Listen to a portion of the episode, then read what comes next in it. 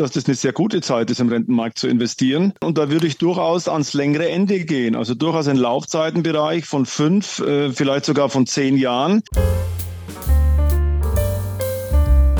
Die Geldmeisterin. Der Finanzpodcast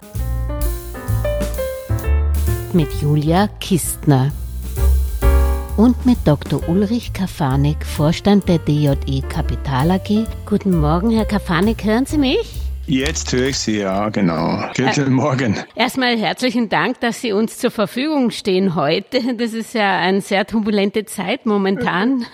Ja. Und, und wir wollten ja eigentlich auf, auf dem Kanal Geldmeisterin über die Chancen bis Jahresende sprechen. Jetzt müssten wir wahrscheinlich eher über die Risiken sprechen. Wie sehen Sie das? Ach, da wo Chancen sind, sind auch Risiken und da wo Risiken sind, sind auch Chancen. Also das würde ich, äh, Sie sehen ja eine relativ moderate Reaktion jetzt eigentlich überall, bis auf mhm. den ersten Tag, wo es mal runterging. Wenn es da keine Eskalation gibt, dann denke ich, äh, haben wir durchaus Chancen, in dem Jahresendmodus zu bleiben, was ja normalerweise zumindest leicht steigende Kurse mit sich bringt. Äh, aber natürlich kann man eine Eskalation leider nie, nie ausschließen. Aber die, die Kapitalmärkte sehen es momentan, also relaxed ist so ein bisschen ein blödes Wort, wenn man sich das Leid anschaut, was dort passiert. Aber mhm. sie sehen zumindest keine Sie sehen zumindest keine Eskalation. Mhm. Äh, das, der sehr pragmatische Spruch, politische Börsen haben kurze Beine, der stimmt nach wie vor? Der stimmt tendenziell immer, wenn es keine Extreme gibt. Also wenn's wenn Sie jetzt zum mhm. Beispiel äh, einen Ölpreis sehen, der auf 150 US-Dollar geht oder auf 120 US-Dollar, dann ist es sehr schnell vorbei mit der Relaxedheit. Das heißt, solange sich das im Rahmen bewegt, und das sehen Sie eben auch, äh, dass sich eben der Ölpreis relativ ruhig hält, ähm, das wäre eine in der Phase äh, Nahost hat natürlich äh, fast immer mit Öl zu tun. Äh, da, wenn eine Eskalation kommt, dann ist, wiederhol mich da, dann ist die Entspannung ganz schnell weg innerhalb von einer Stunde. Mhm. Was hat sich denn an der Marktlage gegenüber dem Frühjahr geändert? Also damals im, im Frühjahr war es ja dann plötzlich die Euphorie groß, die man gar nicht erwartet hatte, auch die Anstiege im Tech-Bereich. Hat sich da seither was geändert? Ich würde, ich würde Frau Kistner noch mal ein bisschen früher ansetzen. Ich würde vor einem Jahr ansetzen, ziemlich genau, fast auf den Tag genau vor einem Jahr. Mhm. Mhm. Da hat man Situation, wo die Märkte extrem überverkaufs waren aufgrund von technischen Indikatoren. Die Stimmung lag wirklich am Boden. Das können Sie an vielen Sentimentindikatoren auch erkennen. Und die Erwartung war auch desolat. Also wahrscheinlich gibt es eine Eskalation in der Ukraine. Äh, die Konjunktursituation in China war noch geprägt durch die Covid-Situation. Mhm. Äh, sowieso konjunkturelle Unsicherheiten in der Eurozone, die halten ja schon relativ lang an. Äh, das war sozusagen die Ausgangssituation. Und das war wirklich die Basis für die Rallye, die dann äh, gedauert hat, im Grunde vom vierten Quartal 2022 bis ins Frühjahr, also zweite Quartal 2023. Mhm. Äh, und es war einfach, und die Bewertung war auch relativ niedrig, das muss man noch dazu sagen. Also wir hatten sehr, sehr viele äh, Pluspunkte aus antizyklischer Sicht, was die Sentimentlage, die Bewertung, da war wirklich sehr viel Negatives eingepreist. Und dann kam es eben nicht so. Also wir haben keine Eskalation in der Ukraine gesehen. Wir haben eine Öffnung der oder einen Wechsel in der Covid-Politik in China äh, gesehen im, im, vierten Quartal. Das hat dann äh, zu einer, äh, ich sag mal, psychologischen Entlastung des Marktes geführt, die bis, wie gesagt, in den Frühjahr angehalten hat. Ähm, das war wichtig. Und dann äh, ganz, Sie haben ja einen Schlüsselsatz äh, erwähnt dann ist ja ein Ereignis passiert im ersten Quartal, was jetzt eigentlich schon wieder weg ist, mhm. nämlich Silicon Valley Bank. Ja, ja, also äh, das war auch interessant, wie, wie hoch das damals gehandelt worden ist mhm. und wie schnell es verschwunden ist. Im Schlepptau, äh, sage ich jetzt mal von Silicon Valley äh, Bank, äh, noch die Credit Suisse Geschichte mit der Übernahme durch die UBS, also ja. wenn man so will, ein Doppelschlag. Aber und da haben eben so, die Staaten eingegriffen, das, das war es im Wesentlichen, oder? Genau, schlussendlich war es einfach eine staatlich orchestrierte mhm. Rettungsaktion äh, zugunsten der UBS. Ich sag's mal jetzt ein bisschen provokativ. Yeah. Äh, und äh, ja, vielleicht zulasten des Schweizer Staates, aber das muss nicht unbedingt sein. Es kann auch sein, dort momentan einiges auf, dafür, dass es ganz gut ausgeht. Und jetzt ist folgendes von, von der Psychologie nach dieser Silicon Valley Bank, da haben die Leute gedacht, ah ja, diese Erholung, die ist jetzt vorbei. Mhm. Weil jetzt haben wir ein neues Problemfeld, nämlich wir haben diese Probleme äh, mit den Regionalbanken in den USA. Und dann ist, äh, und dann war die Vorsicht relativ schnell wieder da. Also das heißt, die kam durch diese Ereignisse Silicon Valley Bank, Credit mhm. Suisse Und dann haben die Leute erwartet fürs zweite Quartal beziehungsweise für den weiteren Jahresverlauf, jetzt kommt was hinterher. Das kann nicht alles gewesen sein. Da kommt jetzt noch was aus den USA und waren quasi in einer psychologisch wieder Wait-and-See-Position, die aber eher negativ geprägt war. Mhm. Und dann kam dieses Thema künstliche Intelligenz. Das heißt, der Markt ist psychologisch auf einem völlig falschen Fuß erwischt worden, hatte erwartet, es kommt noch was Negatives hinterher. Und was kam genau das Gegenteil? Klammer auf, wie so häufig an den Finanzmärkten, Klammer zu. Es kam was Positives. Und dann kam diese, dieser Hype, muss man ja sagen, äh, um die künstliche Intelligenz und hat eben einige wenige Aktien, das ist auch nochmal ganz wichtig, nach oben gezogen. Also ja. per jetzt, wo wir, wir sprechen, ist der S&P ungefähr 12 Prozent im Plus. Wenn Sie aber den S&P gleichgewichtet mhm. nehmen, ohne diese glorreichen sieben Aktien, dann ist die Marktentwicklung flat. Das heißt, wir haben in dem Jahr bezogen auf die 500 Aktien gleichgewichtet keine Aktienhoss in den USA gehabt, in der Breite. Wir haben sie im Nasdaq gehabt, was mhm. auch wieder damit zu tun hat, dass diese Aktien dort auch wieder hochgewichtet sind. sind ja. Also wir haben eine sehr selektive Entwicklung gehabt, die, die, ähm, und die Aktienindizes, die marktkapitalisierungsgewichtet ist, zeigen im Grunde ein völlig ver verqueres Bild. Und ich gebe Ihnen noch ein Datum, mhm. das ist wirklich unfassbar, äh, diese, diese Zahl. Wenn Sie sich die Advanced Decline Linie anschauen, im Neste Composite, also Neste Composite hat über 3000 Werte ja. und die Advanced Decline Linie ist ja nur ein technischer Indikator, der sagt, wie viele Aktien fallen und wie viele Aktien steigen. Also nichts anderes. Also nur der Vergleich zwischen steigenden und fallenden Aktien. Dann ist diese Linie auf einem fast sechs Jahrestief, auf einem fast sechs Jahrestief, fünf, dreiviertel Jahr. Das heißt, es fallen viel, viel, viel, viel mehr Aktien als steigen, so dass man eigentlich sagen kann, haben wir wirklich eine Hoss in der Breite in den USA? Das kann man sagen, die haben wir definitiv nicht, sondern wir haben eine sehr selektive Aufwärtsbewegung mhm. durch Technologie und äh, Im Technologiesektor und im Kommunikationssektor beheimatete Aktien, die mit dem Thema künstliche Intelligenz in Verbindung stehen und noch eine Ergänzung, die auch im Jahr 2022 sehr schlecht performt haben. Also die sogenannten Fangaktien, waren ja deutlich unter Druck. Mhm. Eine Meta ist auch schon wieder vergessen, hat zwei Drittel ihres Wertes verloren. Eine, eine Amazon hat sich halbiert, also sehr viele von diesen Aktien extrem schlecht gelaufen. Und da haben wir eine Gegenbewegung gesehen, eigentlich von Jahresbeginn 2023, die tendenziell bis jetzt angehalten hat, aber gab es auch schon Korrekturen in, eigenen, in einigen Aktien. Nvidia hat von oben fast schon wieder 20 Prozent verloren gehabt. Aber die Grundgeschichte würde ich sagen, wir sehen eine Selle, haben eine selektive Host gesehen im Bereich Kommunikation und im Bereich Informationstechnologie und in der Breite definitiv keine Aktienhost in den USA.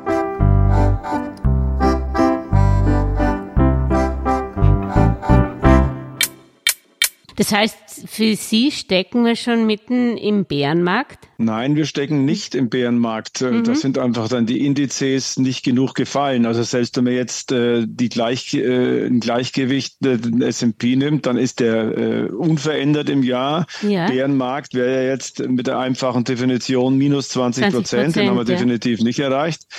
Und äh, nein, also insofern, äh, sag mal, klare Frage, klare Antwort, stecken wir in den Bärenmarkt? Nein. Okay, was schließen Sie denn daraus, wenn, wenn wir doch nicht so hoch stehen, wenn wir mal die Bestseller ausklammern, dann Steckt da noch viel Potenzial, wenn wir jetzt mal die geopolitische Komponente weglassen, die wir nicht alle äh, erahnen können, wie stark das eskaliert, aber sehen wir dann noch Potenzial bis Jahresende oder für die nächsten sechs bis zwölf Monate, wenn wir ja doch noch gar nicht so hoch stehen? Ja, ist natürlich ein interessanter Punkt. Das sehen Sie, äh, wenn Sie jetzt den äh, amerikanischen Aktienmarkt äh, rausnehmen, ohne diese glorreichen sieben Aktien, dann haben Sie ein Kursgewinnverhältnis von, ungefähr von 15. Mhm. Das ist in der Tat nicht sehr hoch.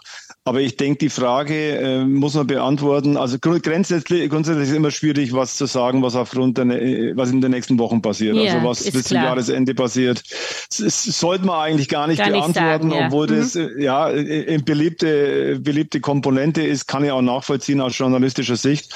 Aber wenn man versucht, mal die Treiber mhm. äh, möglichen Treiber anzuschauen, dann muss man sagen, ja, die Geldpolitik ist wirklich sehr, sehr restriktiv. Sie ist insbesondere restriktiv äh, mit einer ganz guten Kennzahl messbar in den USA. Wenn man nämlich die reale Rendite äh, am kurzen Ende anschaut, anschaut, also Fed Fund Rate minus Inflationsrate, dann haben wir ungefähr ein Bremsniveau oder ein reales Niveau von zwei Prozent real. Mhm. Das ist sehr, sehr hoch.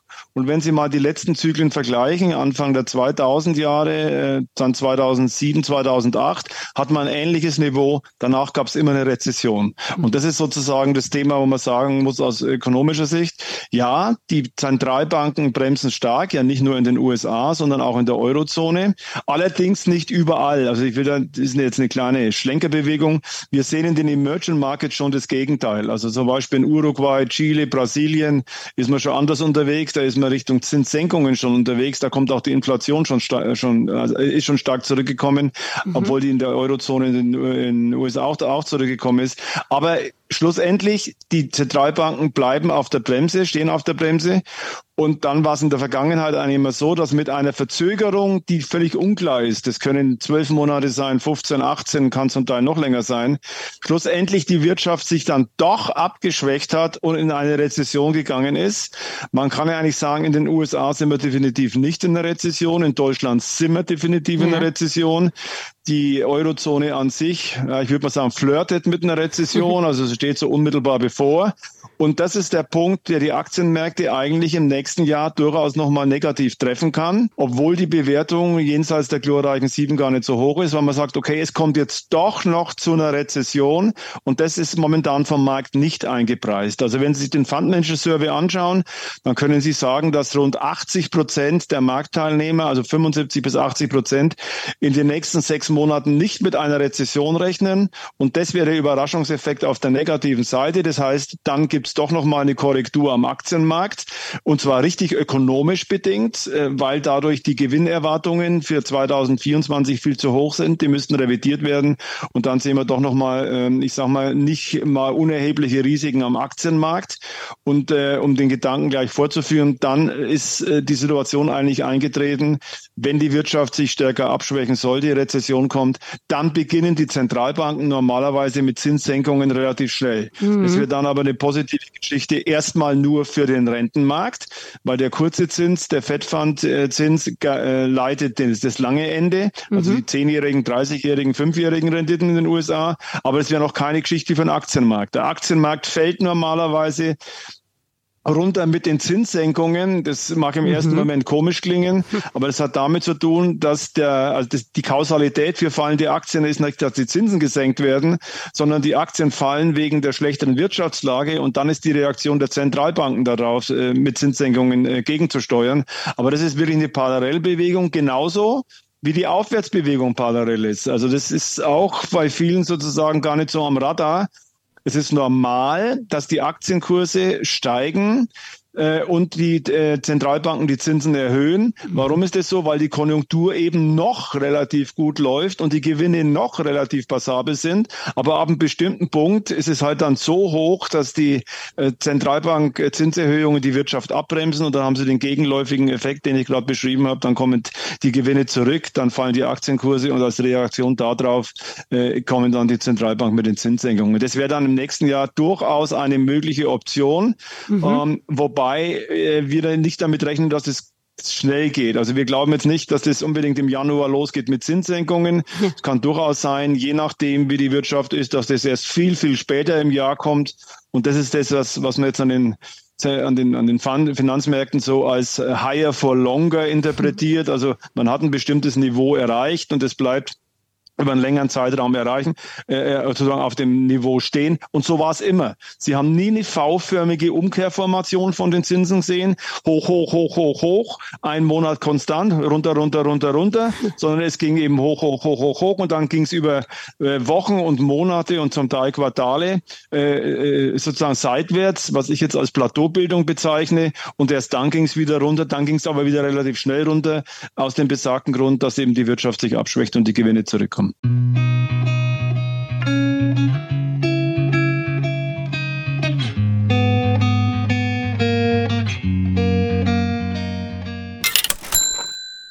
Was Sie ganz interessant gesagt haben, ich weiß, Timing ist eigentlich für den Privatinvestor ohne dies kein, keine wirklicher Rat, aber eigentlich, wenn man sich die Zinsen anschaut und man hat äh, was zu investieren, sollte man ja grundsätzlich in, in Tranchen investieren, aber dann müsste man eigentlich dann investieren, wenn die Zinsen wieder steigen und nicht zu früh, dass die meisten vielleicht zu früh dann hineingehen in den Markt. Ja, bezogen auf den Aktienmarkt ist richtig, aber mhm. das ist komplett die, die, die Aussage und, und die Überlegung ist komplett unterschiedlich für den Rentenmarkt. Also wenn jetzt einer sozusagen im Rentenmarkt investieren will, dann glaube ja. ich, dass das eine sehr gute Zeit ist, im Rentenmarkt zu investieren. Und zwar völlig richtig in Tranchen investieren und da würde ich durchaus ans längere Ende gehen. Also durchaus einen Laufzeitenbereich von fünf, äh, vielleicht sogar von zehn Jahren.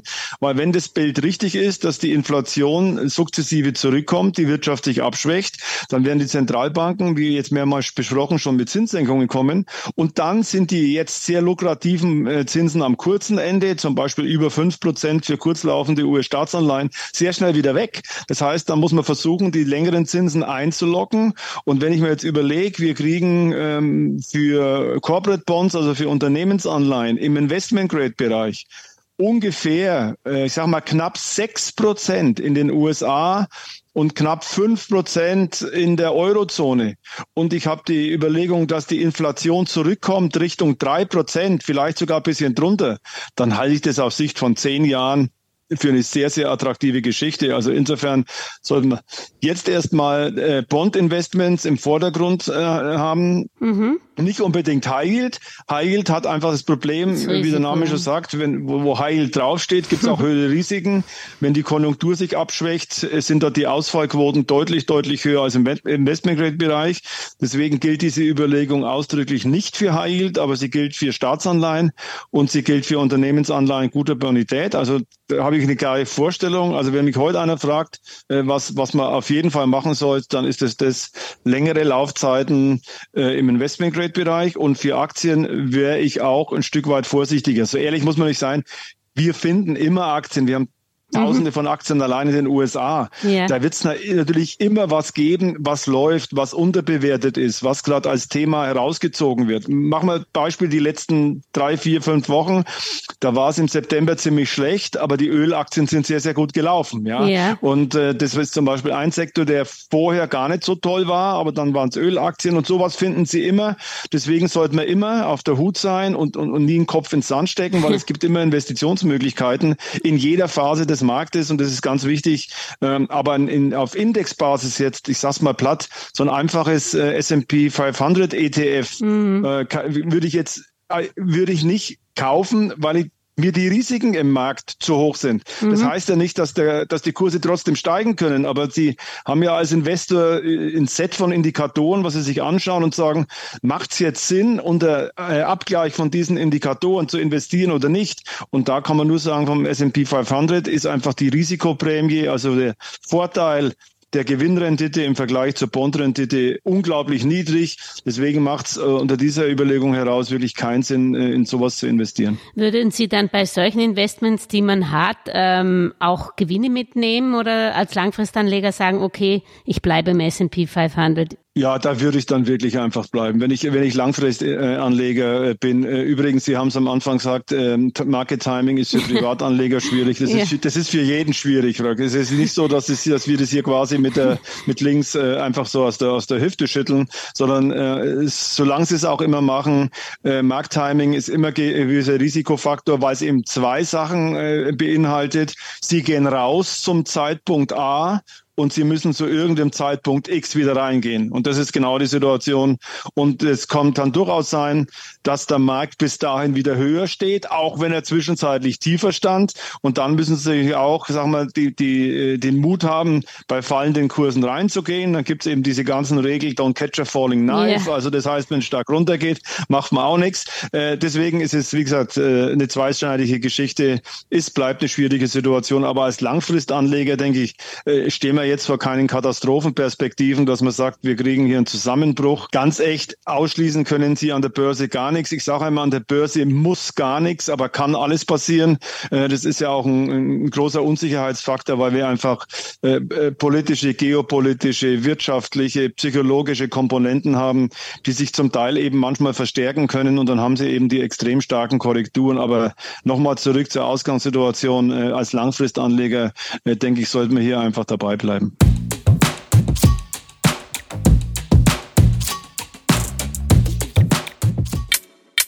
Was interessant war, nochmal zu den Anleihen zurück, weil da hat sich Ihre Strategie ja doch geändert. Im Frühjahr waren Sie noch bei kurzfristig laufenden Anleihen. Da haben Sie, jetzt sagen Sie, man kann schon bei der Situation auf das längere Ende gehen. Das heißt, also Sie gehen zumindest nicht von weiteren hohen Zinserhöhungen in den USA mehr aus. Genau, also wir mhm. gehen eigentlich davon aus, dass es das gewesen ist in den USA. Das können Sie auch an dem einen oder anderen Indikator sehen. Ist aber nicht völlig auszuschließen, dass es noch einen Schritt in den USA gibt. Äh, ich persönlich halte ihn für falsch, äh, weil es gibt eine genug schon Abschwächungstendenzen in äh, sozusagen in den US-Indikatoren, die jetzt nicht die ersten sind, zum Beispiel keine Purchasing Manager Indizes, aber wenn Sie dahinter gehen und schauen sich zum Beispiel jetzt Ausfallquoten im Kreditkartenbereich ein, an oder bei High Bonds ähm, geht es nach oben die, ähm, die Hypothekenzinsen sind explodiert von unter drei Prozent auf 7,5 Prozent, was natürlich auch die Hausbautätigkeit beeinflusst. Also solche Indikatoren hinter den quasi ersten Vorzeigeindikatoren zeigen schon diese Schwäche. Ähm, deswegen glaube ich, dass am kurzen Ende wie gesagt, die eine nicht auszuschließen, aber das lange Ende dann sukzessive äh, Überlegungen der Investoren äh, ein, ein, angestellt werden. Ja, am langen Ende, wenn am kurzen Ende nichts mehr passiert, äh, dann wird der nächste Schritt von den Zentralbanken Zinssenkungen sein mhm. und dann äh, fallen die Zinsen zum Teil eben sehr, sehr schnell am kurzen Ende und dann muss man sich die längeren Renditen ähm, sozusagen einloggen. einloggen. Ich persönlich habe auch nicht geglaubt, dass wir über diese 440 gehen für zehnjährige ja. Treasuries, waren wir aber, keine Frage. Das heißt, heißt, man äh, schließt es sozusagen, kann das nicht ausschließen. Das war jetzt kein dramatischer äh, Schlag, aber 50 Basispunkte waren es doch, also so wenig war es auch nicht. Aber dann kann man immer sagen, okay, wird man jetzt verunsichert, wenn man sagt, oh Mann, das war jetzt ein bisschen früh, diese Überlegung da reinzugehen. Aber äh, bei mir ist genau das Gegenteil der Fall, sondern ich sage also jetzt erst recht sozusagen. Und das meine ich nicht als Trotzreaktion, sondern äh, durchaus sozusagen äh, ökonomisch äh, begründet mit der Überlegung, dass die Inflation und die wird äh, zurückgeht und die wirtschaftliche Tätigkeit auch lahmt in den nächsten Quartalen. Wenn ich jetzt an das langfristige Ende gehe, sagen wir mal Treasuries oder Staatsanleihen mit zehn Jahren oder fünf bis zehn Jahren, ähm, es heißt ja, ich glaube, das ist auch immer in den Köpfen drinnen, man muss sie ja nicht bis Ende behalten, aber glauben Sie, man kann die bis Ende behalten und dabei den, das Vermögen äh, bewahren. Also sprich, man, man kann natürlich nicht wissen, wie die äh, Inflation in den nächsten fünf bis zehn Jahren ist, aber man muss ja doch, wenn man auch die Gebühren und alles mitrechnet, um ehrlich zu sein, muss man ja doch eine Rendite haben von sieben Prozent, dass, dass sich das rentiert, in, in solche Papiere zu gehen, oder? Also sechs Prozent halte ich schon auch für sehr attraktiv. Mhm. Die Grundüberlegung ist, wenn Sie jetzt sechs Prozent haben, äh, gut, äh, auf die Kosten ist klar, muss man immer schauen, ja. aber sagen wir gehen wir jetzt mal rund von, von 6 Prozent aus und man hat eine mittelfristige Inflationserwartung, die jetzt einfach mal als große Zahl gegriffen ungefähr bei drei ist im Schnitt der nächsten zehn Jahre, dann halte ich das für wirklich eine, eine sehr attraktive Geschichte und ich frage mich manchmal, äh, nicht nur im stillen Kämmerlein, ob das Aktien wirklich aufgrund des Bewertungsniveaus, was wir momentan haben, weil die Aktien sind ja bewertungstechnisch nicht hinterhergeworfen, yeah. ob wir wirklich das im Aktienbereich erreichen werden, im Schnitt der nächsten zehn Jahre sechs Prozent. Aber zur Ausgangssituation nochmal, wenn das richtig sein sollte, drei Prozent Inflation, sechs Prozent, dann haben Sie ja nicht nur Kapitalerhalt, sondern Sie haben wirklich am Ende des Tages real was gewonnen. Äh, und von drei Prozentpunkten real ist einfach eine sehr, sehr gute Situation. Mhm. Äh, das ist natürlich jetzt äh, von Unsicherheit, weil wenn jetzt einer das bis ans Ende de, der Laufzeit hält, hat er sechs Prozent. Das ist nominal in Anführungszeichen relativ sicher, weil die Ausfallquoten im Investment-Grade-Bereich sehr, sehr gering sind. Und die Inflationsrate ist ja eine große Unbekannte. Ähm, wir haben sicher äh, größere Überlegungen, wo man sagt, die Inflationsrate wird nach oben gedrückt. Allerdings haben wir dann eben auch so ein Thema, was jetzt natürlich noch nicht ganz zu bewerten ist. Wir haben diesen Einfluss der künstlichen Intelligenz und eins ist klar, wie groß der auch immer sein wird, aber tendenziell wird die künstliche Intelligenz zum Rückgang der Inflation führen, weil einfach die Produktivität nach oben äh, geht, weil, weil äh, Verlagerungen im Wirtschaftsablauf äh, ähm, gegeben sind, die auch äh, schlussendlich inflationsmindernd wirken. Und das ist schon ein Gegengewicht gegen die anderen Argumente, insbesondere Demografie, ähm, dass wir eben äh, ein fallendes Arbeitsangebot haben. Ähm, das ist sicher ein Punkt, was die Inflationsrate tendenziell nach oben drückt, weil auch die Verhandlungsmacht der Arbeitnehmer größer ist, weil die, die Arbeitskräfte knapp sind. Äh, aber wie gesagt, deswegen glaube ich auch nicht, dass wir auf zwei Prozent Inflation gehen, sondern irgendwo um die drei Prozent.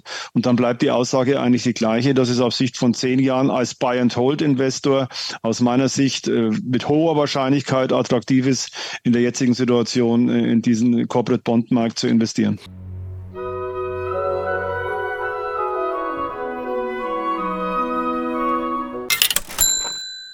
Und Sie haben es ja angesprochen, man sollte auf die Bonität schauen, also nicht die High Yields reingehen. Haben Sie sonst noch ein Rezept? Sollte man eher in Europa schauen oder Amerika? Weil da hat man ja bei Anleihen hat man ja doch ein größeres Währungsrisiko, wenn man es nicht hedgt am Ende. Bei Aktien ist es vielleicht nicht so hoch, weil da, da kann man es ja jederzeit leichter verkaufen. Aber bei Anleihen hat man zum Stichpunkt dann den, den jeweiligen Währungskurs. Glauben Sie, das kann man, das Risiko, Währungsrisiko kann man bei sehr, sehr soliden Währungen eingehen?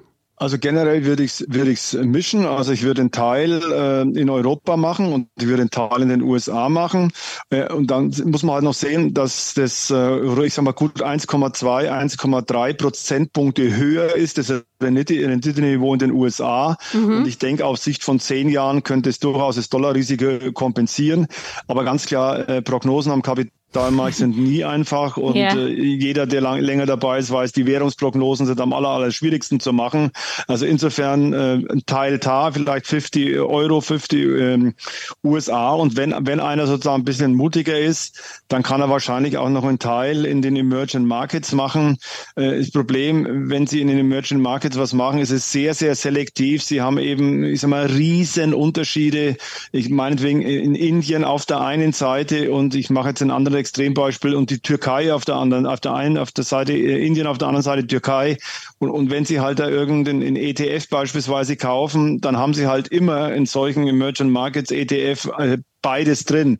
Also insofern, wenn da einer sich das zutraut, äh, wir würden uns oder trauen uns das bei DHE, DHE jetzt schon zu, bestimmte Länder und Regionen äh, zu kaufen und andere eben nicht zu kaufen. Aber so als Beimischung äh, gibt es durchaus interessante Länder in den in Teilen von Emerging Markets und das können dann eben noch ein Teil der Bondstrategie durchaus abrunden. Mhm. Sie haben jetzt gar nicht von Inflation Linker gesprochen, also inflationsgeschützte Anleihen. Ist dort die Inflation derzeit die eingepreiste zu hoch, dass sie unattraktiv sind oder wäre das auch eine Alternative? Ich glaube, dass die Linke eigentlich ganz adäquat gepreist sind. Mhm. Ich meine, die Inflationserwartungen in den USA, die gehen ja runter bis 2,5 Prozent für die nächsten, sagen wir, zwei bis 30 Jahre. Äh, 30 Jahre kann sowieso keiner mhm. schauen, zehn Jahre ja auch schon nicht. Aber die Grundüberlegung ist, äh, dass man sagt, man landet in der Nähe, zumindest der Zentralbank Zielzone von zwei Prozent.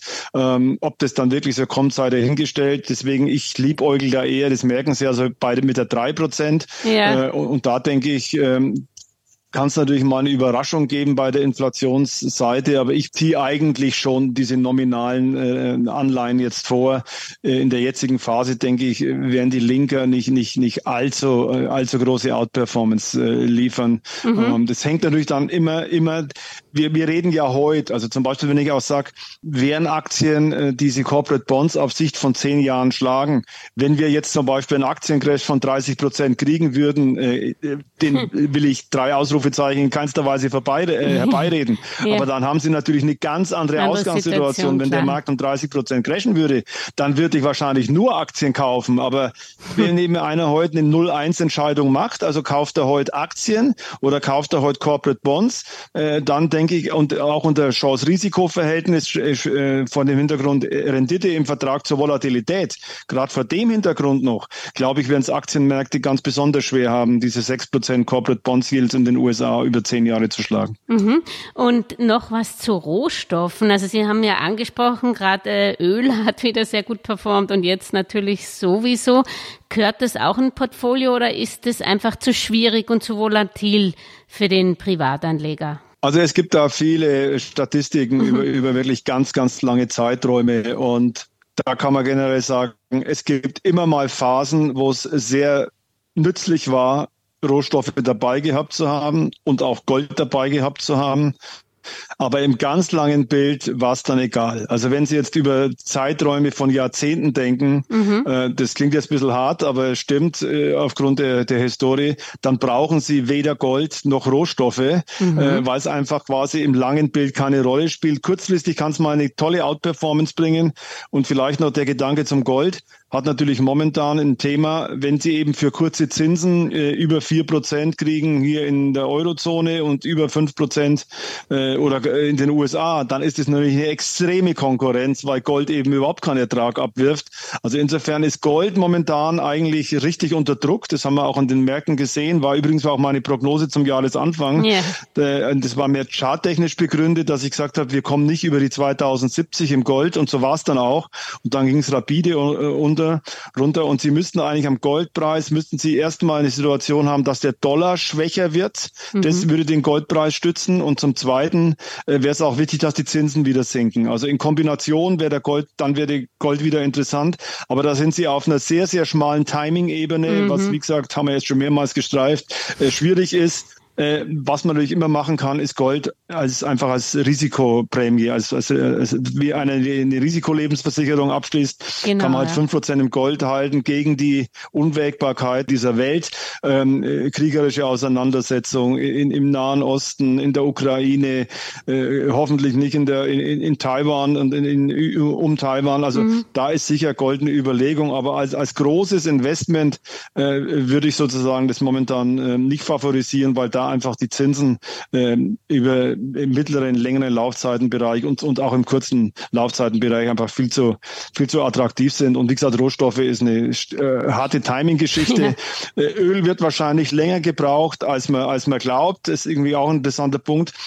Wenn Sie sich momentan die Situation anschauen, trotz mhm. der schwachen Konjunktur, über die wir jetzt ja schon gesprochen haben, ist der Ölverbrauch auf dem Allzeithoch. Das äh, ist eigentlich unglaublich, weil man redet von, von Umkehr und, und, und Richtung grüner Umbau und, und, und, und, und dann sehen Sie einfach die Zahlen und schauen sich die an und sagen, das kann es doch eigentlich gar nicht sein, aber wir haben wirklich 103 äh, Millionen Barrel am Tag Ölverbrauch.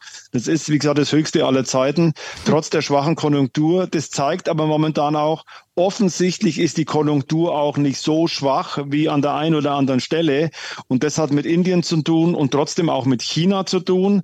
China wächst in dem Jahr, obwohl sie relativ schwächelt, mit höchster Wahrscheinlichkeit deutlich mehr äh, als die Eurozone sowieso, aber auch als den USA.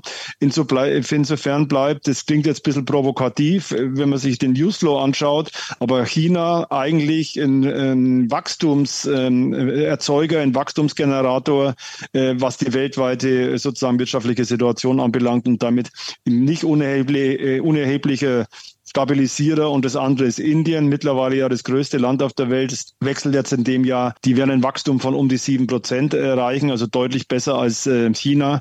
Und wenn Sie sich auch die OECD-Prognosen anschauen, beziehungsweise die EWF-Prognosen, dann erwarten die ein Wachstum äh, von drei Prozent äh, für dieses Jahr, 23 und auch für 24. Und das kommt vor allen Dingen in den Emerging Markets. Deswegen, selbst wenn wir eine Rezession in den USA bekommen sollten, kriegen wir mit hoher Wahrscheinlichkeit keine Rezession auf der ganzen Welt. Der und das spricht jetzt eigentlich und ja, genau, auch dagegen, dass wir einen richtigen Absturz an den Aktienmärkten kriegen, weil da einfach ein Restwachstum braucht, äh, was die Gewinne dann von der Seite äh, wieder unterstützt.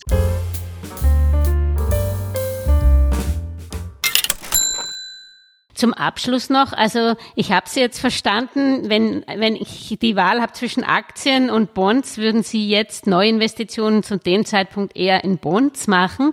Was ist mit der dritten Tangente Cash? Macht es Sinn, in Cash zu bleiben, weil vier Prozent bekommt man allemal? Ja, also ich glaube, Cash ist immer nur eine Restgröße, eine Residualgröße, äh, ist eben auch sehr volatil, was rauf und runter geht. Ja. Äh, momentan ist Cash deshalb so hoch, äh, weil äh, die Zentralbankzinsen nach oben gedreht worden sind, äh, um die Inflation zu bekämpfen.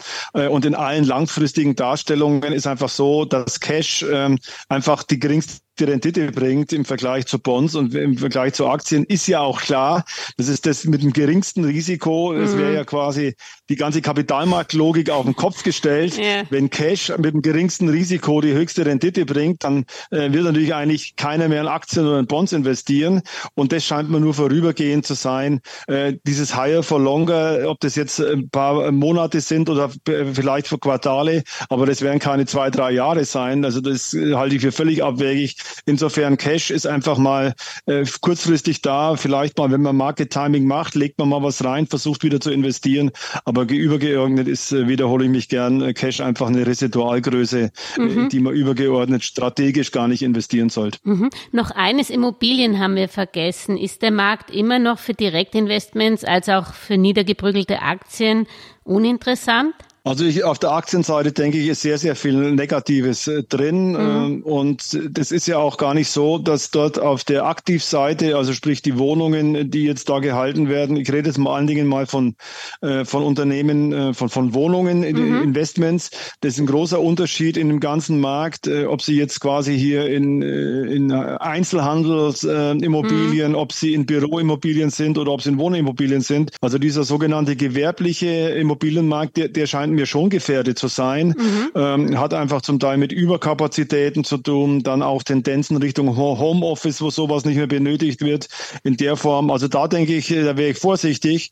Aber bei Wohnimmobilien, äh, da haben wir zum Teil dramatische Abstürze gesehen, also auch gerade bei deutschen Aktien. Äh, Vonovia ist so ein Beispiel, mhm. also hat sich äh, mehr als gedrittelt von oben runter.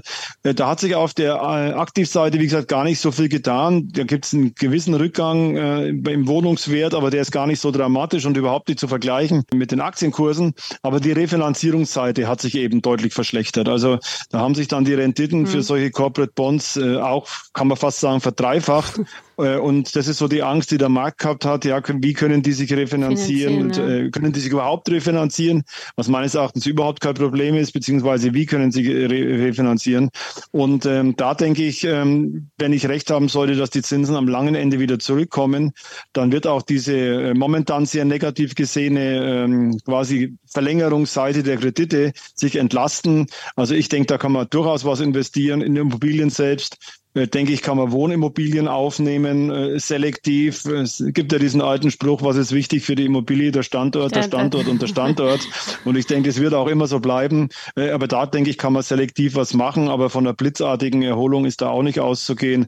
Aber einen dramatischen Rückgang nach den Preiskorrekturen, die wir gesehen haben in den letzten Monaten, damit rechne ich eigentlich auch nicht mehr. Mhm. Herr Dr. Kafanik, herzlichen Dank für diese kompakte, sehr spannende und sehr plausiblen Ausblick für 2023 und vor allen Dingen 2024. Ich, ich hoffe, es geht alles so auf, wie Sie, wie Sie uns jetzt geschildert haben. Vielen Dank. Gerne, da sind wir schon zu zweit, dass das alles aufgehen möge. ja, alles Gute wünsche ich uns alles beiden. Alles Gute, bis demnächst mal wieder. Ja, tschüss. Tschüss. Alles Gesagte ist nur die persönliche Meinung von Julia Kistner und daher keine Anlageempfehlung und keine Rechts- und Steuerberatung. Für Verluste, die aufgrund von getroffenen Aussagen entstehen, übernimmt die Autorin Julia Kistner keine Haftung.